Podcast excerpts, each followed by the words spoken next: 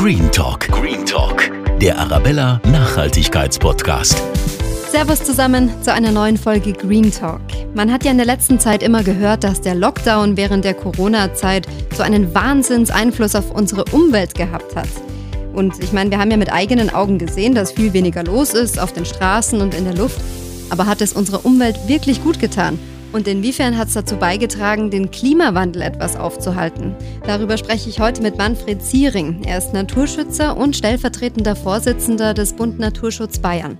Ich wünsche euch ganz viel Spaß. Green Talk mit Antonia Hilbert. Hallo Manfred, vielen Dank, dass du dir heute die Zeit nimmst, ähm, dass ich dir all die Fragen stellen darf, die, glaube ich, vielen von uns gerade unter den Nägeln brennen. Grüß Gott, freue mich auch. Ich starte direkt mit der zentralen Frage der ganzen Podcast-Folge. Glaubst du, dass die Corona-Krise eher eine Chance für unsere Umwelt und für unser Klima sein kann oder hat sie vielleicht sogar eher negative Folgen? Viele Leute, die so denken wie ich, also so umweltbewusst zu leben versuchen, sagen, das ist eine Chance, jetzt kommt die Zeit der Rückbesinnung. Wir müssen uns jetzt irgendwie am Riemen reißen. Wir haben über unsere Verhältnisse gelebt und es geht doch auch ganz einfach, wenn wir keine großen Reisen machen, wenn wir in der Nähe einkaufen, keine großen Urlaubs- oder, oder Wochenendtouren unternehmen. Also so denken viele Leute. In der Beziehung ist es ein Anstoß zum Umdenken auf jeden Fall. Mhm. Es, gibt aber ja auch Naturschützer, die sagen, ähm, diese positiven Auswirkungen des Lockdowns bringen jetzt gar nicht so viel. Im Gegenteil, das Coronavirus hat die ähm, Klimakrise aus den Schlagzeilen in den Medien verdrängt und damit also auch aus den Köpfen der Menschen und der Politik. Ähm, welche Gefahr siehst du da? Das, da muss man ein bisschen die Zeitschiene wieder zurückgehen und äh, dann sieht man, dass ganz am Anfang des Lockdowns, dass da draußen ziemlich Ruhe war im Gebirge, auf den Almen, da wo sonst eigentlich Leute auf den Gipfeln sich immer äh, getroffen haben am Gipfelkreuz und dann auf den Almen auch eingekehrt sind, da war zunächst große Ruhe und es war aber dann nach wenigen Tagen, wo alle zu Hause geblieben sind und ein bisschen verängstigt waren, begannen die Leute wieder immer frecher und selbstbewusster aufzutreten, sind dann an die Isar, haben die Joggingtouren wieder aufgenommen, haben zum Teil auch den Mundschutz dann weggelassen und dann begann eigentlich wieder so eine Art äh, Selbstbefreiung oder Verwahrlosung, wie man es jetzt auch nennen mag. Und da habe ich dann eben auch gemerkt, dass an der Isar hier beim, ich wohne hier südlich von München, im südlichen Landkreis, dass da plötzlich wieder massenhaft Mountainbiker unterwegs waren. Und da habe ich gemerkt, das nimmt er exponentiell zu. Das ist viel stärker als vorher. Also im Lauf der Corona Krise hat sich das alles wieder aufgeweicht und die Leute ziehen immer größere Kreise, jetzt auch wieder raus in die Natur. Viele haben wieder ihr Schlauchboot aufgepumpt und sind auf der Isar gefahren, bevor es dann eben aus Hochwassergründen verboten wurde. Mhm. Also die, die Unruhe, die die Menschen durch ihre Natursuche oder Wildnissuche mit sich bringen, in die Natur rausbringen, die ist heute wieder da wie vorher und an einigen Gebieten, da muss man feststellen, wo zum Beispiel so, Wohnmobile oder, oder Campingbusse hinfahren können, im Allgäu zum Beispiel, da haben die nicht zurückgeschreckt, sich selbst auf Viehweiden zu stellen, haben zum Teil Zäune kaputt gemacht und stehen da, äh, standen da an den Wochenenden, bis sie von der Polizei dann im, einen Ortsverweis bekommen haben. Also das war vorher noch nie so stark wie jetzt und ich glaube, das liegt daran, dass viele Leute, die eine Flugreise unternommen hätten, dort einen Leihwagen genommen hätten, dass die einfach im Lande geblieben sind und hier massiv mit ihren ganzen Urlaubsattributen, äh, also mit Schlauchbooten und Fahrrädern und Mountainbikes und, und, und, und, hier in der Natur äh, ortsnah an den Ballungsräumen der, in Bayern sich aufhalten. Das heißt, du siehst es schon eher so, dass es fast sogar noch zugenommen hat jetzt, ähm, der Eingriff in unsere Natur sozusagen nach der Corona-Krise. Ja, so würde ich es jetzt sehen. Ich bin ja selbst ähm, im Naturschutzbeirat beim Landratsamt und wir haben also auch gehört, dass vom Umweltministerium an alle Naturschutzverwaltungen auf den Ebenen Bezirksregierung, also Regierung von Oberbayern oder Unterfranken und so weiter, überall Weisung ergangen ist, dass man möglichst draußen präsent sein muss, streifen gehen sollte, nicht im Büro sitzen sollte. Manche Artenschutzmaßnahmen wurden sogar zurückgefahren, damit eben die Bearbeiter oder die Naturschutzverwaltungsleute mehr draußen sein, also Ranger, Streife gehen und so. Mhm. Also das ist sehr wohl bewusst auch dem Staat, dass da einiges im Argen ist und dass draußen die Leute äh, mit der Natur umspringen, wie sie wollen. Also sich gar nicht mehr an die Natur, an die gottgegebenen Naturregeln, könnte man es nennen. Die halten sich einfach da nicht mehr dran und die werden also immer übermütiger und selbstbewusster und ich sehe da eine gewisse Respektlosigkeit und auch Selbstüberschätzung. Die jetzt natürlich sich geballt auf auch unseren bayerischen Raum ähm, erstreckt, dadurch, dass eben viele auch nicht mehr in Urlaub fliegen können gerade. Ja. Der Aspekt, dass die Corona-Krise, die Klimakrise in den Schlagzeilen, in den Medien so ein bisschen abgelöst hat. Glauben Sie, dass das der Bewältigung der Klimakrise schädlich war?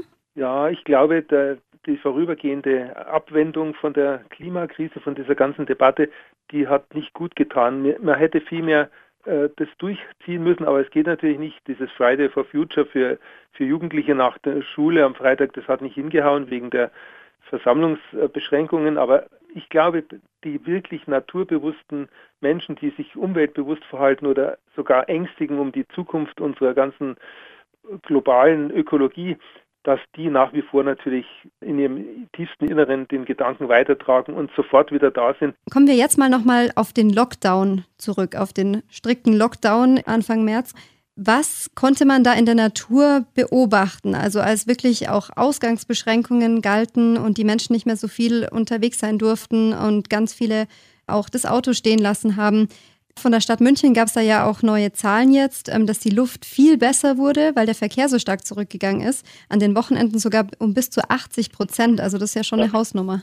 Ja, das war natürlich für mich als, als Spaziergänger ein wunderbares Erlebnis. Ich bin selbst auch Autofahrer, aber wie das dann plötzlich leer war und man konnte man konnte zum Einkaufen fahren und es war nicht dauernd ein Gerangel und ein Stau und so weiter und Schlange stehen mit den Autos, sondern das lief also dann alles viel reibungsloser, aber das war eben nicht lange, wie gesagt, sondern das hat sich dann sehr schnell wieder in Richtung üblicher Normalität in Anführungszeichen geschrieben, dann wieder hochgesteigert. Aber es war wirklich so, dass draußen in der Natur zunächst Ruhe war, dass zum Beispiel Stockenten auf Wiesen irgendwo gelegen sind und sich ausgeruht haben oder dann gefressen oder Schnecken auf Schneckenjagd waren an, an, an, an kühleren, feuchten Tagen. Und das, was man sonst nicht so gesehen hat, dass die Tiere halt einfach tun und lassen konnten, was sie wollten und nicht ständig von Leuten oder Hundespaziergängern vertrieben wurden und ausweichen mussten. Mhm. Stimmt schon. Biber zum Beispiel saßen im Pasinger Stadtpark mitten in der Wiese und haben da gemümmelt, so Kräuter gefressen, was auch sonst kaum vorher beobachtet werden konnte. Was glaubst du ähm, grundsätzlich, wie haben die Tiere denn die Corona-Krise wahrgenommen? Glaubst du, die haben sich irgendwie gewundert, was da los ist?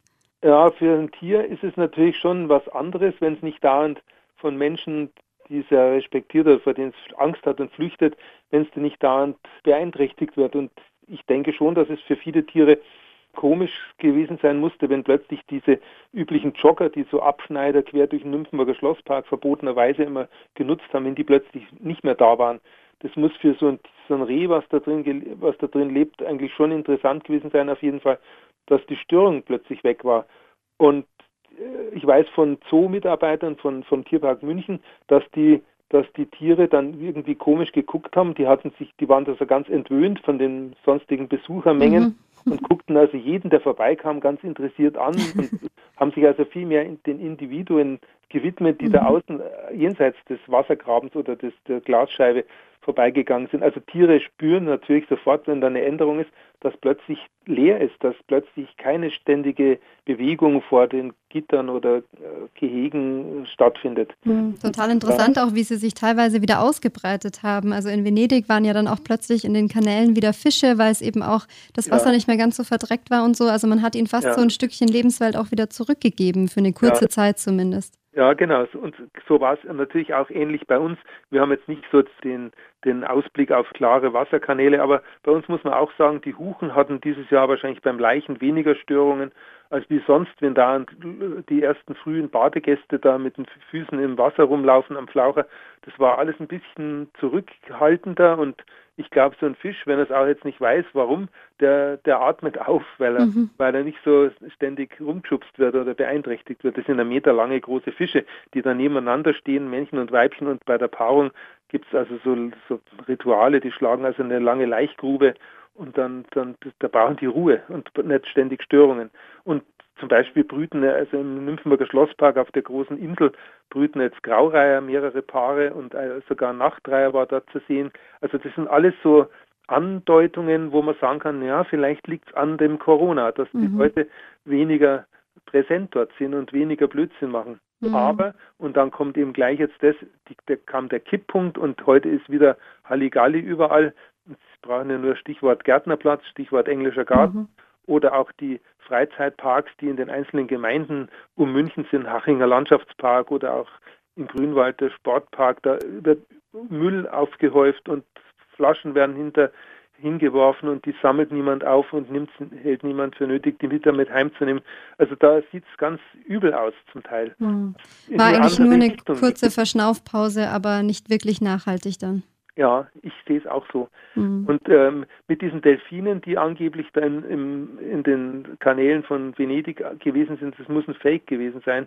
Ich glaube, es war eine Delfinart, die kommt im Mittelmeergebiet gar nicht vor. Mhm. Ja, das, das, das habe ich auch gelesen. Ich glaube, das ja. mit den Delfinen war tatsächlich äh, nicht ganz so ernst zu nehmen. Allerdings, ähm, ja. dass die, die Zahl der Fische zugenommen hat, ist, glaube ich, tatsächlich ja. auch bestätigt. Die Fische trauen sich jetzt wieder rein, nachdem die vielen Boote jetzt nicht durchgerast genau. sind, trauen die sich natürlich jetzt wieder rein und weiden da die Algen ab, die an den Kanalwänden da unter Wasser wachsen. Die, die können jetzt ganz normal ihr Leben dort führen, wie sie es eigentlich immer machen würden, wenn sie nicht ständig von Motorbooten äh, weggejagt äh, werden hm. würden. Ja. Jetzt würde ich gerne noch mal kurz zu dem Thema Luft gehen, ähm, wo wir ja, wie gesagt, diese Zahlen bekommen haben, dass die jetzt eben zumindest in der Lockdown-Phase so viel besser war, gerade auch in der Stadt München. Bringt uns das was, dass auch ja die Luft mal eine Zeit lang reiner war, als sie vielleicht jetzt wieder ist? Hat das einen nachhaltigen Effekt oder müsste das wirklich dauerhaft sein, dass wir auch unsere Klimaprobleme in den Griff kriegen?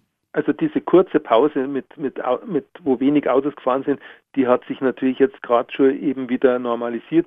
Die Luft ist jetzt schon wieder fast so schlecht wie vorher, wenn ich Landshuter Allee denke oder so an diesen Brennpunkten des Verkehrsgeschehens mit Stau und so weiter, da ist es wahrscheinlich wieder wie vorher. Aber so im großen Durchschnitt, wenn ich jetzt in so eine Gemeinde im Ballungs außerhalb oder im Rand des Ballungsraums der Großstädte denke, da ist die Luft schon noch wesentlich besser als vorher. Mhm. Und man weiß es von China, da konnten also durch Abschaltung der Fabriken, durch dieses totalen Lockdown, da konnten also die Leute wieder frei atmen, die Asthmaanfälle und so weiter gingen zurück. Die, die Leute hatten also plötzlich wieder blauen Himmel über China. Das ist also für viele westliche Korrespondenten, die dort arbeiten seit Jahrzehnten, die sagen, das hatten wir noch nie, dass über Peking blauer Himmel war. Mhm. Also das ist natürlich schon auch bei uns im Kleinen, wo es natürlich alles dezenter ist, die Verschmutzung ist nicht so gravierend, war nie so gravierend, aber auch da merkt man natürlich, dass es jetzt besser ist. Und wenn ich an den Himmel denke, der vorher von Kondensstreifen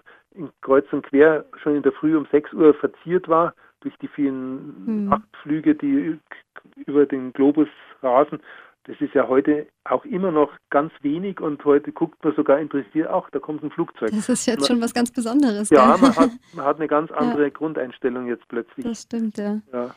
Aber also du würdest sagen, dass es schon auch dann nachhaltig gut war, so eine Pause? Die Pause war auf jeden Fall gut und wenn ich jetzt von der, vom Ökologischen sehen würde, täte uns gut, wenn wir praktisch jedes Jahr so drei Monate Pause machen würden, damit sich der Globus wieder erholen kann. Aber das wird sich natürlich nicht. Nicht aufgrund von Corona, sondern ja, genau. also einfach aus Vernunft, genau. uns zurückfahren könnten. Weil man weiß ja, dass, dass wir in Deutschland so ab 3. Mai oder wann das ist, ein Datum haben, wo eigentlich unsere ganzen Jahresreserven schon verbraucht sind. Mhm. Und wo man eigentlich dann schon im weiteren Jahresverlauf auf, auf Ressourcen zurückgreift, die, die uns gar nicht zustehen, mhm. die wir anderen Menschen wegnehmen oder irgendwie. Also das ist jedenfalls, wenn man so, wenn man das sich vor Augen hält, dann ist es eigentlich ein Nutzen der Welt gewesen, diese Corona, für die, für die Gesamtheit der, der Erde, wenn der Mensch sich einmal zurücknehmen muss. Mhm. Und viele haben eben dann ihren Lebensstil auch geändert und bis heute radeln viele ins Büro und dann, ja, es gibt ja jetzt mehrere Werte, anhand derer man die Luftqualität äh, messen kann, also Stickstoffdioxid, Kohlenstoffdioxid, Feinstaub. Haben sich da in allen Bereichen jetzt auch Verbesserungen gezeigt? Ich denke ja, beim Feinstaub auf jeden Fall, der ja von den Motoren produziert wird und durch Aufwirbelung ständig wird es in der Luft gehalten. Das ist klar, wenn die Autos weniger fahren oder langsamer fahren, dass dann weniger Feinstaub produziert wird. Und auch Fabriken, die auch runtergefahren sind mit Teilzeit und, und auch mangelndem Nachschub und was da alles an Problemen kam, das war auch gut für die Natur, würde ich jetzt mal sagen. Ganz wertfrei, also äh, als, nicht als, aus menschlicher Sicht, sondern für die, für die Gesamtnatur. Und mit dem Sauerstoff, der wird natürlich von Bäumen und anderen Pflanzen ständig nachproduziert. Die kommen dann auch besser über die Runden, wenn es nicht dauernd neue Belastungen kommen. Und das ist halt alles etwas runtergefahren. Du hast es gerade schon angesprochen, die Fabriken haben ja auch teilweise ihre Produktion ein bisschen runtergefahren. Ähm, ich könnte mir vorstellen, auch Verkehrslärm ist weniger gewesen, vielleicht eben auch Fabriklärm. Das hat also auch akustisch ähm, unsere Welt so ein bisschen beruhigt, sage ich mal. Hat das ja. auch einen Einfluss auf unsere Natur oder anders gefragt, welchen Schaden kann Lärm eigentlich auch anrichten für unsere Umwelt? Also Lärm ist schädlich für uns Menschen. Das weiß man heute.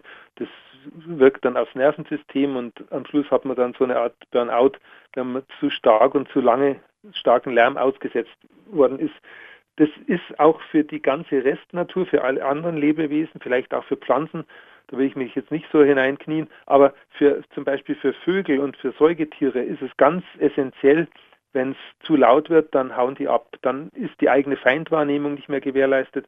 Man muss sich vorstellen, dass, dass so ein Igel, wenn ständig lauter Lärm brandet, der hört dann nicht den Fuchs heranschleichen, der ihn dann vielleicht doch an der Nase packt, bevor er sich einrollen kann, weil wegen des Lärms mhm. äh, wird er zu spät alarmiert. Oder man weiß von, von Reviergesängen von Vögeln, also Buchfink oder Amsel, die lassen bei starkem Straßenlärm, der nebenan so brandet, mit Einlastwagen nach dem anderen, dann lassen die die unteren Töne von ihrem Gesang weg und singen nur den Gesangsspitzen für ihre Liedstrophen, mhm, weil die dann durch den Gesangs, äh, durch den Verkehrslärm hörbar sind. Also bioakustisch können Vögel auch das manipulieren und ausweichen, äh, damit sie eben trotzdem ihren Reviergesang wirken lassen können. Das, das soll ja Männchen ab, abschrecken und Weibchen anlocken. Mhm. Also die haben sich sozusagen angepasst an unsere laute Welt.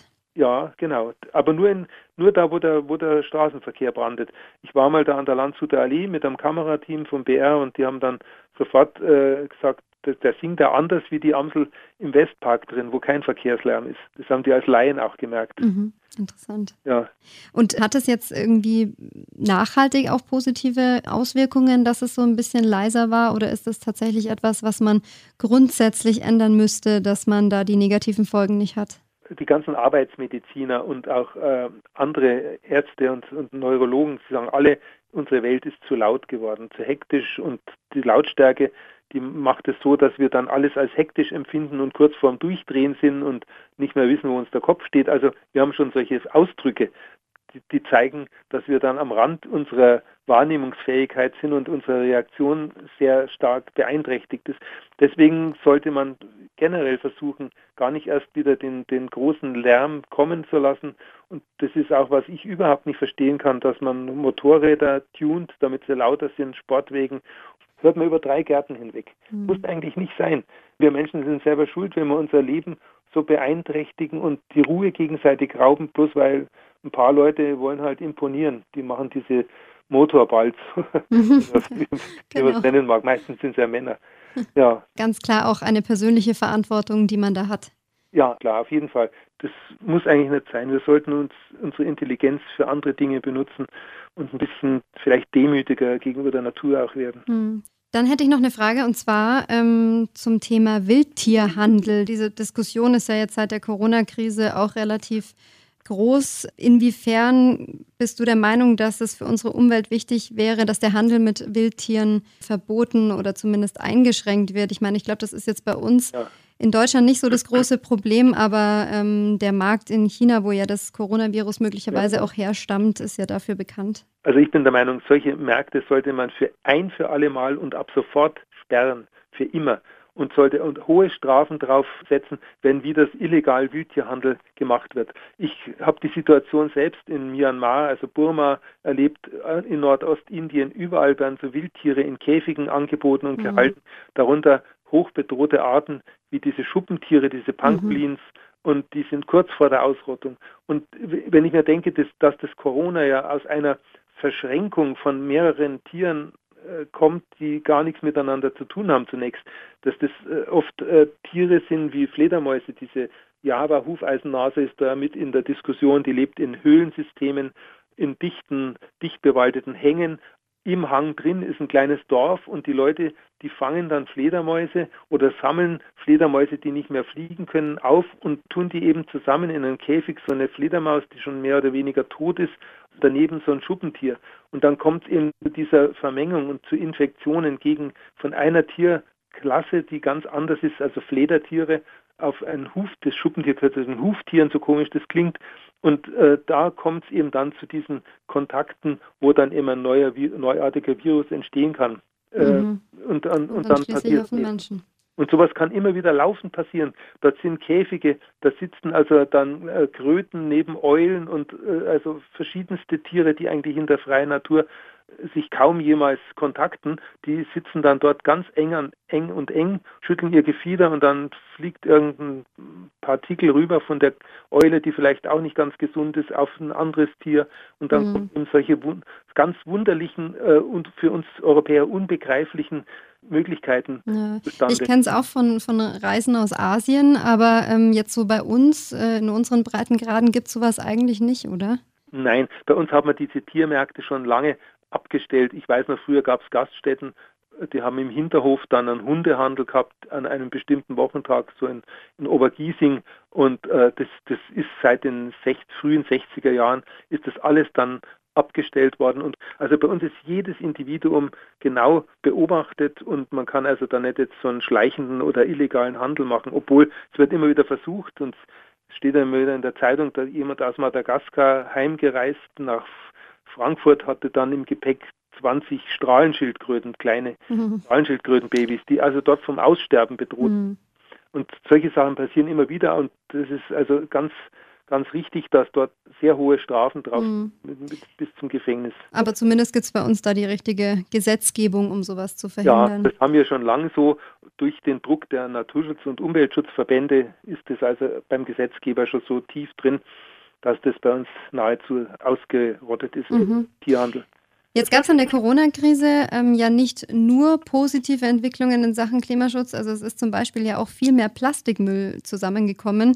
Also ich habe gelesen, schon allein wegen diesen ganzen Einwegmasken und Einweghandschuhen, gerade im medizinischen Bereich, aber auch in Supermärkten greifen immer mehr Menschen eben auch zu abgepackten Lebensmitteln, einfach auch um sicher zu sein, sich mit dem Virus nicht zu infizieren.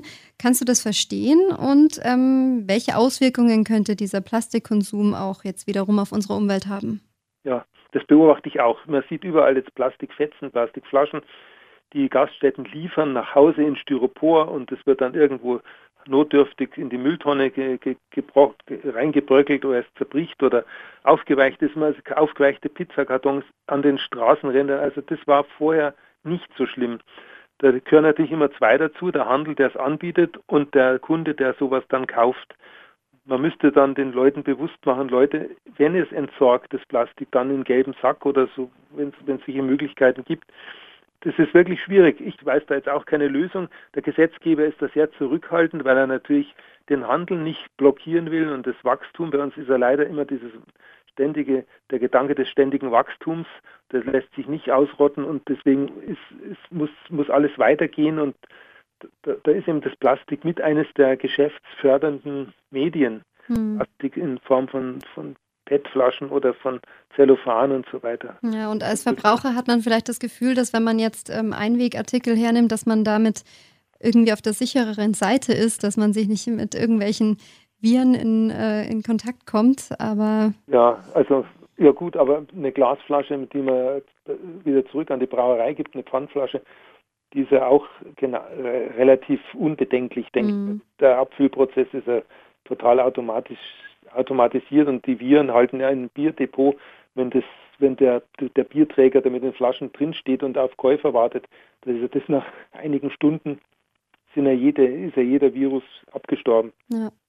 Thema Homeoffice. Wärst du dafür, dass die Berufsgruppen, wo das problemlos möglich ist, also klassischerweise Büroangestellte, dass die dann auch nach Corona wann auch immer das sein wird, weiter aus dem Homeoffice arbeiten? Also welchen Beitrag leistet man dadurch für den Klimaschutz? Weil man könnte ja auch denken, dass man damit das Ganze nur verschiebt. Also man spart sich zwar den Fahrtweg, aber verbraucht vielleicht jetzt mehr Strom zu Hause. Wie schätzt du das ein? Also durch Homeoffice ist die Natur und die Umwelt sehr stark entlastet. Ähm, das ist natürlich für den öffentlichen Nahverkehr, für die ÖPNV schlecht, weil weniger Kunden fahren, aber es sind weniger Unfälle, es sind weniger Infektionen, es ist weniger Abgase draußen und weniger Energieverbrauch, wenn die Leute zu Hause arbeiten.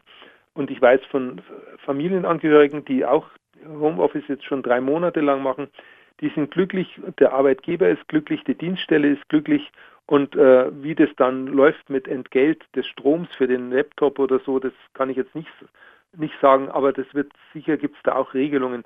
Ich finde, Homeoffice ist eine wunderbare Idee, das Ganze zu entzerren, diese berüchtigten Rush Hours in den Städten, wo dann wirklich der Verkehr erliegt, zum Erliegen kommt und die Leute nicht mehr und dann verzweifelte Leute hupend im Auto sitzen und durch, durchdrehen, das, das könnte man uns dadurch sparen. Und durch die Digitalisierung der Welt global sparen wir uns auch dieses ganze Hin und Her Gechatte von Leuten, also im Flugzeug äh, hin und her gefliege zwischen den Kontinenten bloß wegen einer Sitzung. Das lässt mhm. heute durchaus auch am Bildschirm machen. Man kann sich da genauso gut absprechen und unterhalten. Man kann auch das absichern, damit man nicht abgehört werden kann. Das, das gibt heute alle Möglichkeiten, um, um überflüssige Fahrten zu vermeiden. Und da haben wir dann eben wieder unseren schönen blauen Himmel und wir haben reinere Luft wenn wir mehr digital arbeiten. Dass die Rechner Strom verbrauchen, das weiß ich auch. Und da muss man halt dann äh, durch Einsparungen an anderen Stellen schauen, dass wir den Stromverbrauch nicht weiter steigern. Dann äh, ist auch der, der Schrei zur Abschaffung von, von Kohlekraftwerken und so weiter, der ist dann leichter, das ist dann alles leichter zu, zu machen. Liegt dann wieder in der Verantwortung von jedem selbst, dass er halt ja, vielleicht Ökostrom bezieht, oder? Jeder, jeder, einzelne Mensch muss sich halt am Riemen reißen und stärker Strom sparen, erspart uns eine ganze Menge neue gebaute Kraftwerke. Aber dann verstehe ich dich da richtig. Also du siehst Homeoffice, das ganze Thema, wenn man das verstärkt angeht, wäre das eine Riesenchance auch für unsere Umwelt. Auf jeden Fall. Und mhm. Leute sind dabei nicht unglücklich. Man kann es ja so machen, dass man sich alle 14 Tage einen Tag in den Büros trifft und dann wirklich Kontakt hat mit den Kolleginnen und Kollegen, dass man sich dann auch vielleicht für eine Schulung, wobei Schulungen habe ich selbst jetzt auch schon mitgemacht, lassen sich sehr gut digital durchführen. Mhm. Und äh, da brauchen wir uns also nicht ängstigen, dass wir plötzlich dann ins Hintertreffen geraten, weil wir uns nicht mehr persönlich treffen.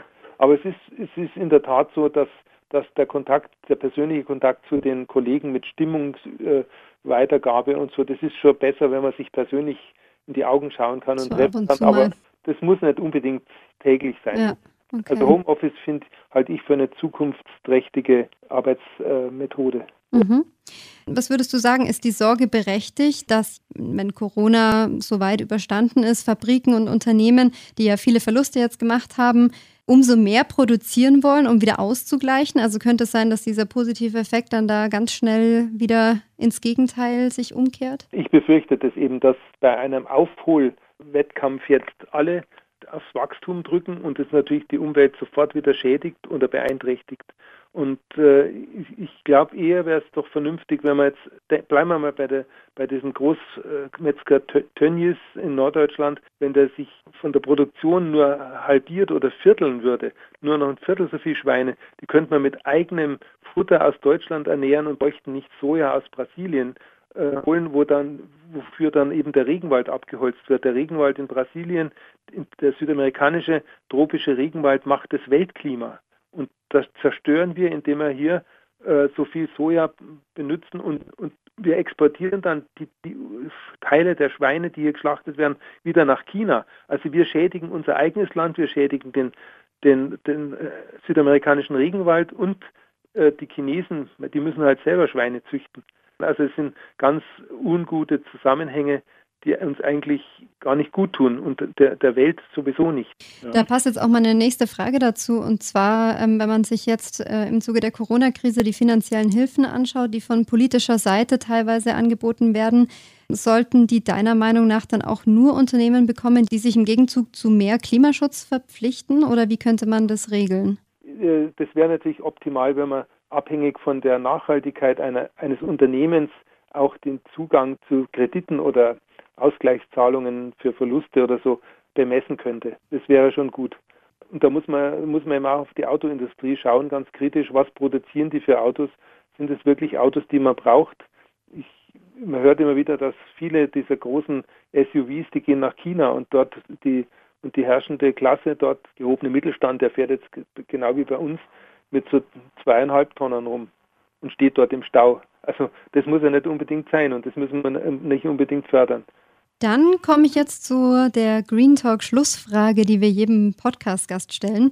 Und zwar, wenn du einen Wunsch frei hättest und eine Sache in unserer Welt verändern könntest, welche Sache würdest du verändern? Erstmal die Kriege abschaffen, die viel zu Flucht und Vertreibung und damit auch Umweltschädigung beigetragen haben.